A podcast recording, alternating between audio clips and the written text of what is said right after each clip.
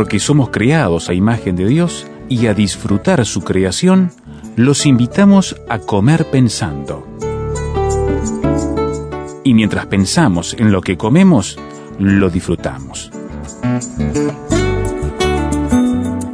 Comer pensando son conversaciones con la licenciada en nutrición Elizabeth Barcia. Presenta Radio Transmundial. Cuénteme, ¿cómo está comiendo últimamente? ¿Lo hace saludablemente? ¿Lo hace balanceadamente? Aquí venimos con Elizabeth Barcia, licenciada en nutrición, a charlar sobre alimentos y a proponerle a analizarlos, a entenderlos y poder utilizarlos, porque Dios creó los alimentos para que podamos utilizarlos correctamente. Bienvenida Elizabeth, gracias por estar con nosotros nuevamente. Hola, es una alegría poder estar aquí otra vez con todos ustedes. Y bueno, la propuesta era con Elizabeth charlar sobre algunos alimentos, elementos que aparecen en las dietas nuestras, pero que también tienen alguna referencia con el tema bíblico, porque eso es lo bien interesante. La Biblia también habla de comida, también habla de cómo debemos alimentarnos, y eso es bien importante. Y hoy nos propones que charlemos sobre el aceite. Hoy vamos a hablar sobre el aceite y mm, para comenzar es importante entender que cuando hablamos de aceite eh, eh, estamos utilizando un término que es muy genérico. Sí, muchas cosas uno tiene en la mente cuando se habla de aceite. Exacto. Un aceite eh, básicamente es una grasa que está líquida a temperatura ambiente, que no se puede disolver en agua y que es menos densa que el agua. O sea que ahí entra una variedad de cosas. Entran desde aceites que son utilizados para combustible hasta los aceites comestibles. Eh, incluso ahí ingresarían eso que compramos como grasa en el supermercado para freír eh, tortas fritas que se... No, ahí no, porque a temperatura ah. ambiente la grasa de las tortas fritas está sólida. Para hacer aceite tienen que estar líquida a temperatura ambiente que son unos 20 grados. Bien, esa es la diferencia. Exacto. Hoy vamos a hablar de aceites comestibles, pero además los aceites vegetales, porque también hay aceites animales. Están los aceites de pescado, por ejemplo, que son aceites animales comestibles. Pero hoy nos vamos a enfocar en los vegetales, aceites comestibles vegetales, que es lo que todos llamamos aceite. Nos referimos a un aceite de mesa, un aceite de cocina. Y es lo que más tiempo tiene en la humanidad como utilización para la comida. Sí, ahí vamos a ver que hay algunos tipos de aceite que se obtenían muy fácilmente por, por presión, como el aceite de oliva ya desde tiempos antiguos, y otros que se han empezado a obtener más hacia el día de hoy por el proceso de refinado que requiere de, eh, disolventes eh, o este, maquinaria un poco más compleja. Es importante aclarar que los aceites vegetales forman parte de lo que es una alimentación balanceada. Porque a veces pensamos que alimentación balanceada, saludable, es sinónimo de comer sin grasas. Sí, eliminar el aceite. Sí, sí no, o decir, bueno, como hay que comer carnes magras, como hay que preferir los lácteos cremados, como esto también sacamos esta grasa. Y no es así, porque los aceites vegetales aportan grasas que son esenciales para el organismo. Esenciales que el cuerpo lo necesita pero no lo produce. Si no lo consume a través de los alimentos no lo tiene, le va a faltar. Entiendo. ¿Sí? Entonces aporta grasas que son insaturadas, esenciales para el organismo. También es fuente de, vitaminas, por ejemplo, como vitamina E, que es un antioxidante. ¿Sí? Entonces tiene que estar. ¿Aporta energía? Sí tiene una densidad energética mayor que otros alimentos, sí, pero hay que saber en qué cantidades hay que consumirlo. No se trata de eliminarlo de la alimentación. Sí, lo recomendado es que las, las grasas totales en un día no superen el 30% de las calorías totales, que bueno, uno podrá decir, bueno, pero hay varias fuentes de, de, de grasa en la alimentación. Sí, para hablar en concreto de lo que es el aceite, manejamos dos cucharadas al día, es algo racional. Por eso en algunos lugares, en algunas latitudes, se toman una cucharada de aceite así casi que en ayunas en algunos casos. Sí, bueno, eso a veces se hace con el objetivo de mejorar el tránsito intestinal ah, o de obtener algún otro beneficio, pero me estoy refiriendo el agregado del aceite en crudo a las comidas. ¿ah? Y es importante eso que dije, en crudo. En crudo. Porque los aceites tienen estas grasas que son beneficiosas para el cuerpo, pero se deterioran, se degradan por acción del calor y pueden llegar a resultar tóxicos. Entonces yo puedo mm. hablar de lo bueno que es un aceite, de las características de, sus ácidos grasos y luego a través de la cocción, por ejemplo la fritura, el saltado, la exposición al calor, termino teniendo una grasa que en vez de ser beneficiosa termina siendo perjudicial y tóxica. Ahí está el problema. Entonces estamos hablando de que una vez terminadas las preparaciones, se le agregan crudo el aceite vegetal. Justo antes de servirlo para comer. Exacto. Se puede agregar a todo, desde una ensalada, un puré, un arroz, la sopa, un guiso, ¿ah? pero sí el agregado de aceite a la alimentación. Algo que no es menor es que el aceite da saciedad. Imagínense, por ejemplo, comer un plato de lechuga solo, un plato de lechuga con aceite. Tiene otro sabor, sí. Otra consistencia, sí. Aporta sabor, aporta textura, aporta aromas. Entonces, para todo eso van a servir los, los aceites. Pero además también la grasa demora un poquito más en ser digerida en el estómago. Va a estar más tiempo esa comida en el estómago, voy a sentirme saciado por más tiempo. Ujú. Digo esto porque muchas personas dicen, ah, no, yo quiero bajar de peso, yo tengo que comer bien, yo saco los aceites, después se andan trepando por las paredes porque se- tienen Una necesidad de que claro. algo les está faltando. Exacto, sí. entonces el aceite tiene que estar y una de las razones eh, son eh, la saciedad, la palatabilidad que le va a dar la comida y esos ácidos grasos esenciales. Hoy en particular a mí me gustaría hablar de lo que es el aceite de oliva. Aceite de oliva. Porque en el mercado encontramos varios tipos de aceite, pero el de oliva es el que ha tenido uso desde los tiempos más antiguos, desde la tierra prometida, podríamos decir que nosotros en la Biblia ya comenzamos a ver la- las aceitunas, tal vez ahí era, se obtenía, claro, se obtenía el aceite de, de- de lo que eran aceitunas silvestres, pero en lo que es Egipto, después ya hay eh, registros de un cultivo Ujú.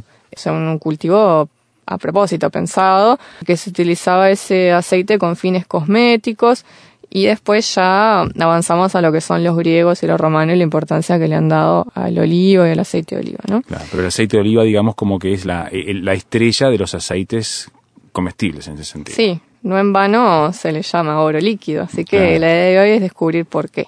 Antes de empezar a hablarles de lo bueno del aceite de oliva, es importante entender qué tipos de aceite de oliva existen, porque no todos son iguales. Ajá. ¿sí? Los tipos de aceite de oliva básicamente están dados por el método de, de extracción. ¿sí?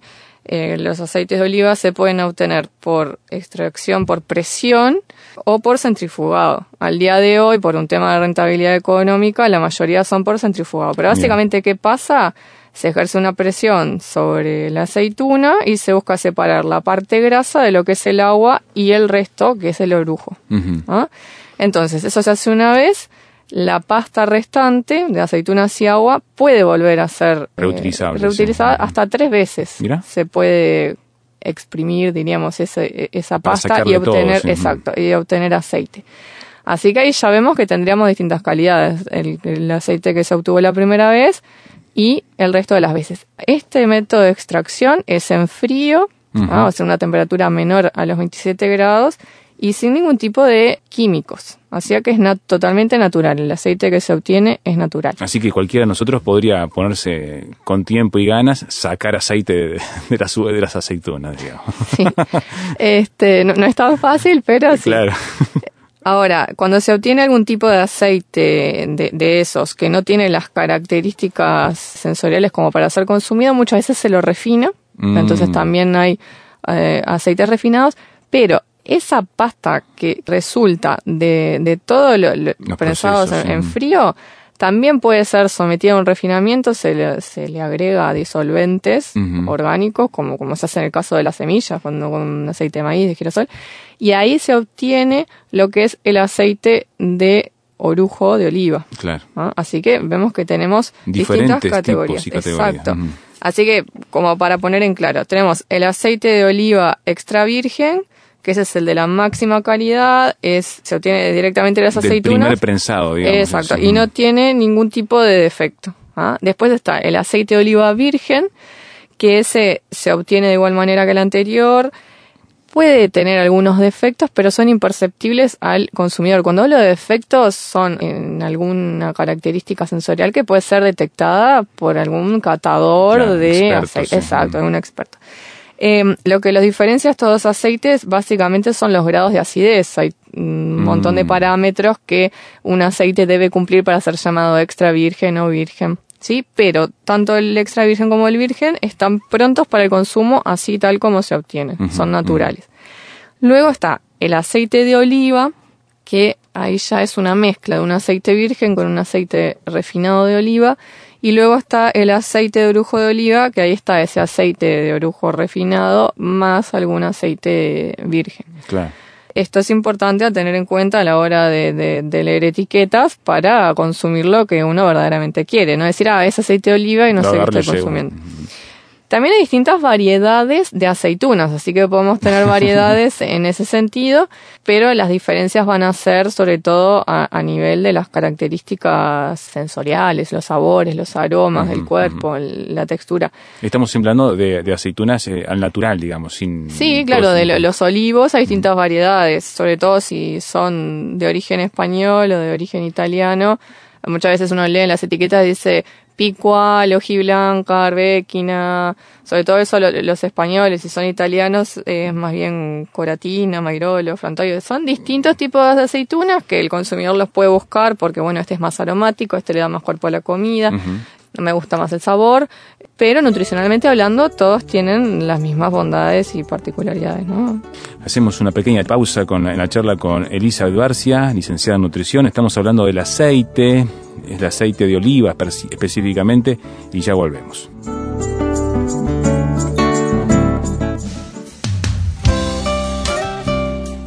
Radio Transmundial Uruguay, 33 años, comunicando esperanza al mundo.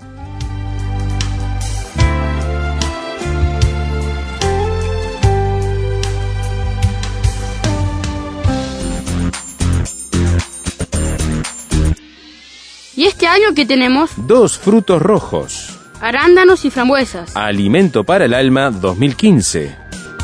Consigan en la oficina de Radio Transmundial Uruguay. Soriano 375, casi Ejido. De lunes a viernes de 9 a 17 horas. Y por envíos al interior. Al 292601. Alimento para el Alma. Es una producción de Radio Transmundial.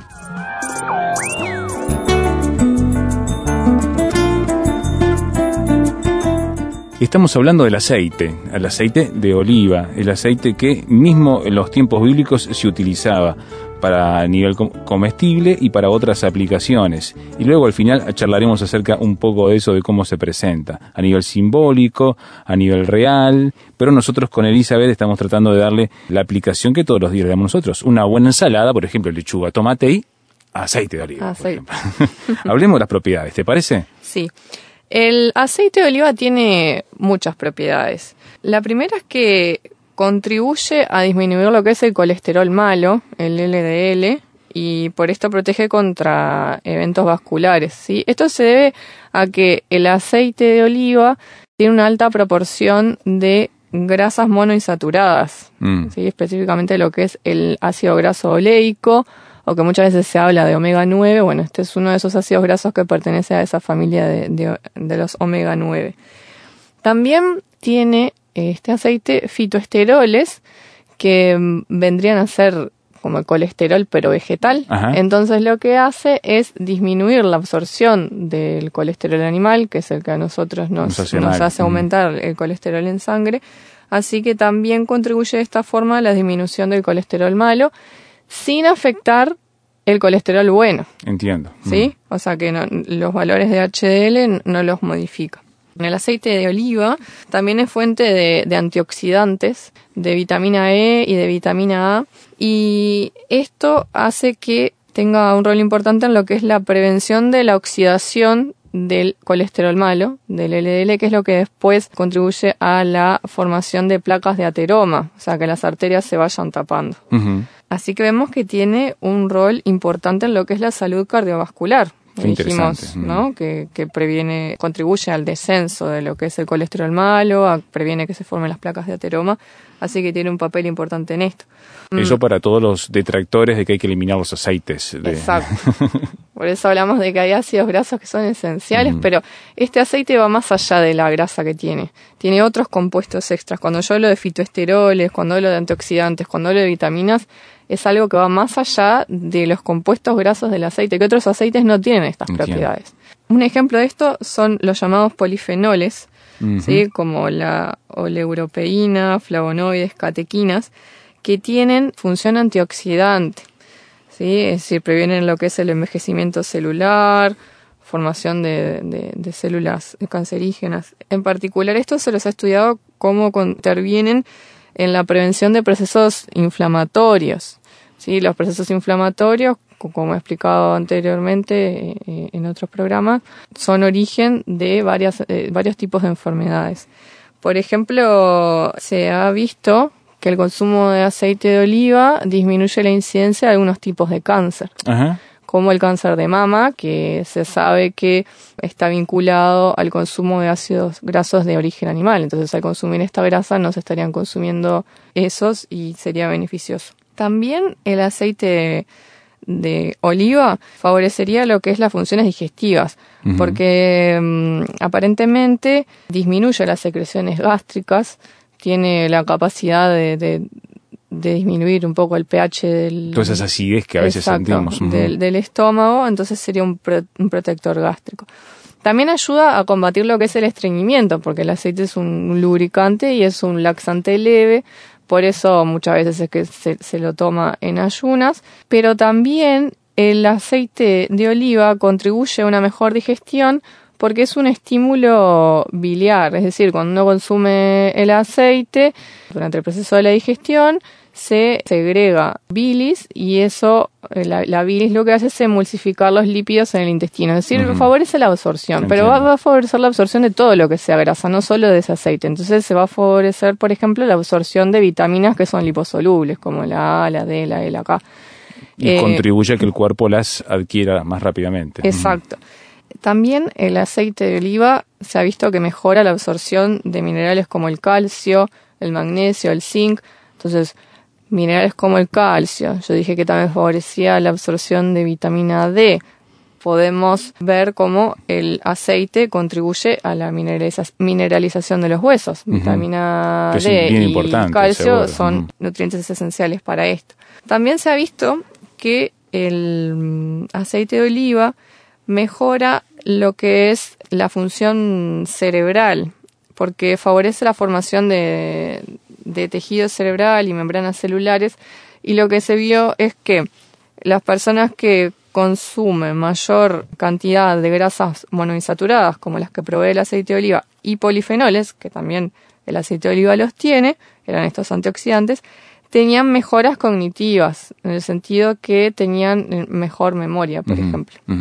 Entonces vemos que el aceite de oliva tiene muchos beneficios a, nivel de la salud cardiovascular, pero también en, otras áreas de la salud importantes y en general aumenta lo que es la esperanza de vida. Estamos diciendo, previene enfermedades, eh, mejora la calidad de vida. Entonces tenemos más de una razón para consumir aceite de oliva. Sí, sí a, esto se le puede sumar también los beneficios que tiene a nivel cosmético. Hay muchas cremas, shampoos, tratamientos que lo, utilizan por los beneficios que tiene a nivel de la piel, del pelo, de las uñas. Pero también tiene un papel importante a nivel culinario, gastronómico, en cuanto a los sabores, aromas y texturas que se pueden lograr con el aceite realzar las comidas, ¿no? Sin duda. Y algo que es muy importante es que el aceite de oliva es de los aceites que tienen mayor resistencia al calor. Como dijimos, los aceites, las grasas de los aceites se degradan por calor. Bueno, en el caso del aceite de oliva, como tiene una alta proporción de grasas monoinsaturadas, tiene casi un 80% de estas grasas y además tiene antioxidantes, resiste mucho más tiempo a las temperaturas altas. Por eso es de los aceites más recomendados para hacer frituras o saltados. Claro, alguien me podrá decir, tú pretendes que yo haga una fritura con aceite de oliva. No necesariamente. Si se puede hacer en un saltado, por ejemplo, es de lo, mejor. Pero, más allá de que las, las frituras conviene evitarlas, el día que se consume una fritura, se puede elegir, por ejemplo, un aceite que la industria ha prohibido como, como alternativa al de oliva por un tema económico, que es el aceite de girasol de alto oleico. Es decir, se ha diseñado este aceite para que tenga altas proporciones del mismo ácido graso que le, provee la, resistencia al calor al aceite de oliva. Lo que sí, este aceite no tiene todas las bondades del, del aceite de, oliva, ¿no? Es un sustituto nada más. Exacto, por si alguien quiere hacer una fritura. Algo que me gustaría comentar antes de, terminar es que en estos últimos años en Uruguay se han comenzado a ver cada vez más aceites nacionales en las góndolas. Porque siempre los productores típicos han sido España, Italia, Grecia, son los que dominan el mercado, pero Uruguay, aunque tiene un nivel de producción, un volumen menor, apunta a la calidad. Y hay un estudio que hizo la Facultad de Química acerca de la calidad sensorial de los aceites de oliva extra vírgenes que se comercializan en nuestro país. Y lo que se hizo fue, se tomaron 41 muestras, 19 de los aceites uruguayos, 6 argentinos, 2 españoles y 4 italianos, y sorprendentemente se encontró que el 100% de los aceites extranjeros no cumplían las características sensoriales de lo que es un aceite de oliva extra virgen. Y de los, de los 19 uruguayos, 16 sí lo cumplían. Aclaro que esto solo de las características sensoriales, lo nutricional es diferente. no se estudió, probablemente estuviera bien.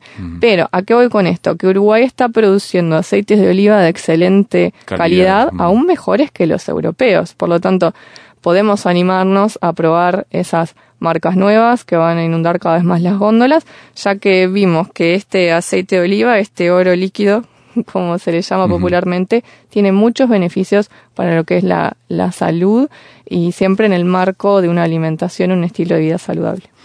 Al finalizar esta charla con Elizabeth Barcia, licenciada en nutrición, enseguida vamos a seguir charlando nosotros algunas cosas más de qué dice la Biblia acerca del aceite y el uso que se le daba, pero les quiero dar los canales de contacto con ella para que usted si tiene tal vez consultas para hacer sobre su estilo de vida en este aspecto tan importante que es el comer y el comer bien, pueda entrar en contacto con ella. Por celular puede hacerlo al 098 940 255. ¿Anotó? 098 940 255. O encontrar su página de Facebook en elizabeth.barcia.nutrición y allí va a encontrar entonces su lugar donde pone recetas, alimentos, consejos, sugerencias y mantener un contacto con ella en este sentido también con una manera de poder potenciar y animarse a seguir buscando la manera de alimentarse mejor. 098-940-255 o el Facebook elizabeth.barcia.nutrición. Después de todo lo que aparece allí en el buscador, le agrega después la barrita lo que le estoy diciendo y va enseguida a saltarle entonces la página de Elizabeth. Muchas gracias por acompañarnos hoy, te esperamos en la próxima.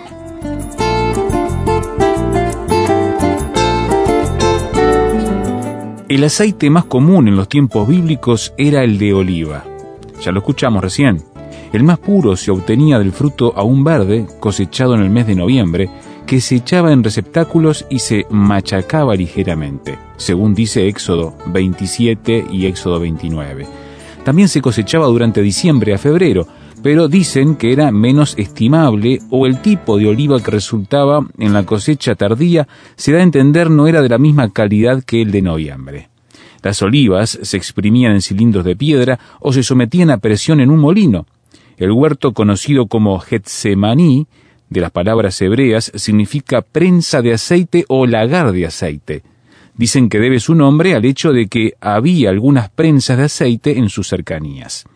De hecho, allí, en Getsemaní, está en la zona cercana a Jerusalén conocida con el nombre de Monte de los Olivos, lugar al que Jesús solía ir, pues dice Lucas 22:39, tenía la costumbre de retirarse allí a las noches para orar, e incluso pernoctar entre los olivares en varias ocasiones. Elizabeth Barcia, nutricionista, nos decía recién que el aceite de oliva sobre todo es conocido como el oro líquido, pero esto no es de ahora.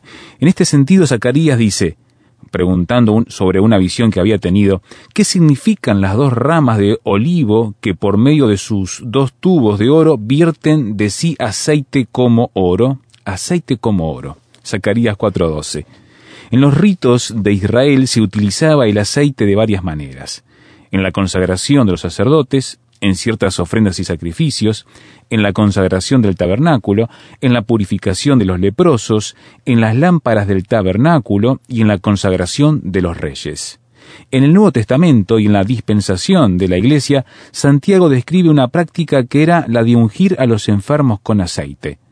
Cuando se oraba por su sanidad ante una dolencia, ya los discípulos de Jesús, en una de sus misiones dice el texto bíblico que ungían con aceite a muchos enfermos y los sanaban.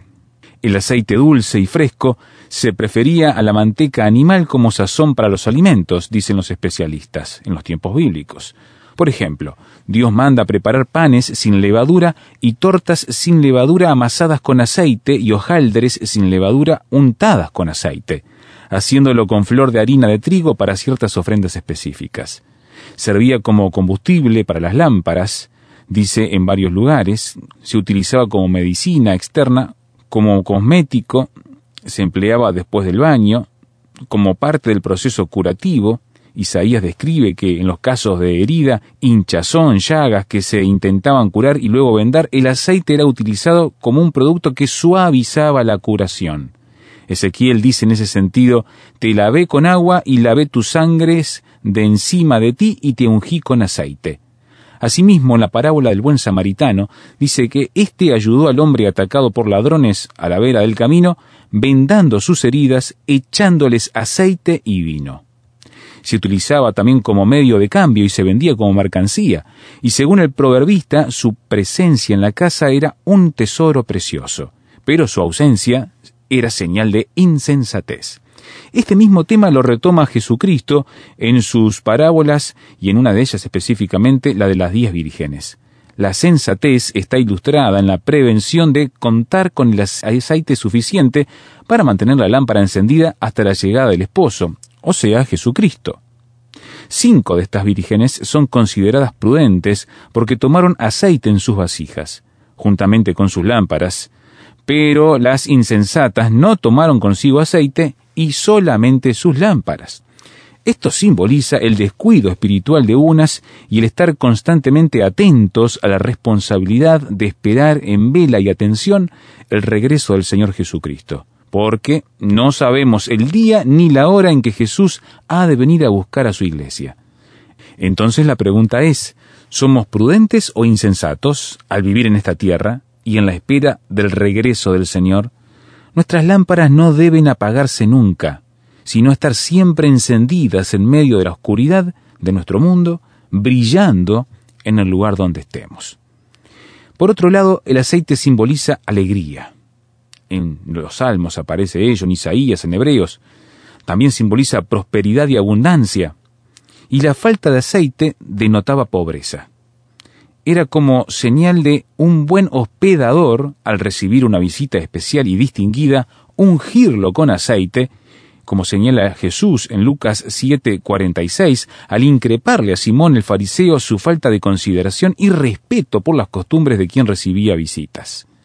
Se ungía a los sacerdotes y los reyes con aceite para simbolizar la unción del Espíritu Santo, a fin de poder desempeñar el oficio designado, la misión que se les encomendó, con el poder de Dios. En el Salmo 23, en esa descripción del cuidado y guía de Dios como el buen pastor de su vida, David dice como una expresión de alegría y de ser reconfortado en medio de las situaciones difíciles que Dios unge su cabeza con aceite y que su copa está rebosando. Es mi oración que la presencia de Dios, su Espíritu Santo, el óleo de Dios que suaviza, reconforta, consuela, redarguye y anima, esté con usted todos los días hasta llegar a la presencia de Dios, donde moraremos por la eternidad. Que Dios le provea ese aceite que necesitamos para nuestras vidas. Antes de despedirnos de este espacio, hemos hablado de comer pensando y pensar también en los temas espirituales que traen esos símbolos para nuestra vida. Le recuerdo que la licenciada en nutrición Elizabeth Barcia, que nos acompañó hoy, tiene dos canales de comunicación abiertos para aquellos que quieran tener un contacto con ella y charlar, conversar y pedir tal vez una consulta de cómo mejorar su aspecto nutricional. Por celular 098 940 255 098 940 255 o en Facebook tiene su página en elizabeth.barcia.nutrición. Búsquela, póngase en contacto con ella y mejore su estilo de vida en cuanto a cómo come, cómo comemos y cómo nos nutrimos. Si desea opinar sobre estos programas aquí a la radio, hágalo al correo electrónico info arroba rtmuruguay.org info arroba rtmuruguay.org o el teléfono 292601. Comer pensando. Conversaciones con la licenciada en nutrición Elizabeth Barcia. Presentó Radio Transmundial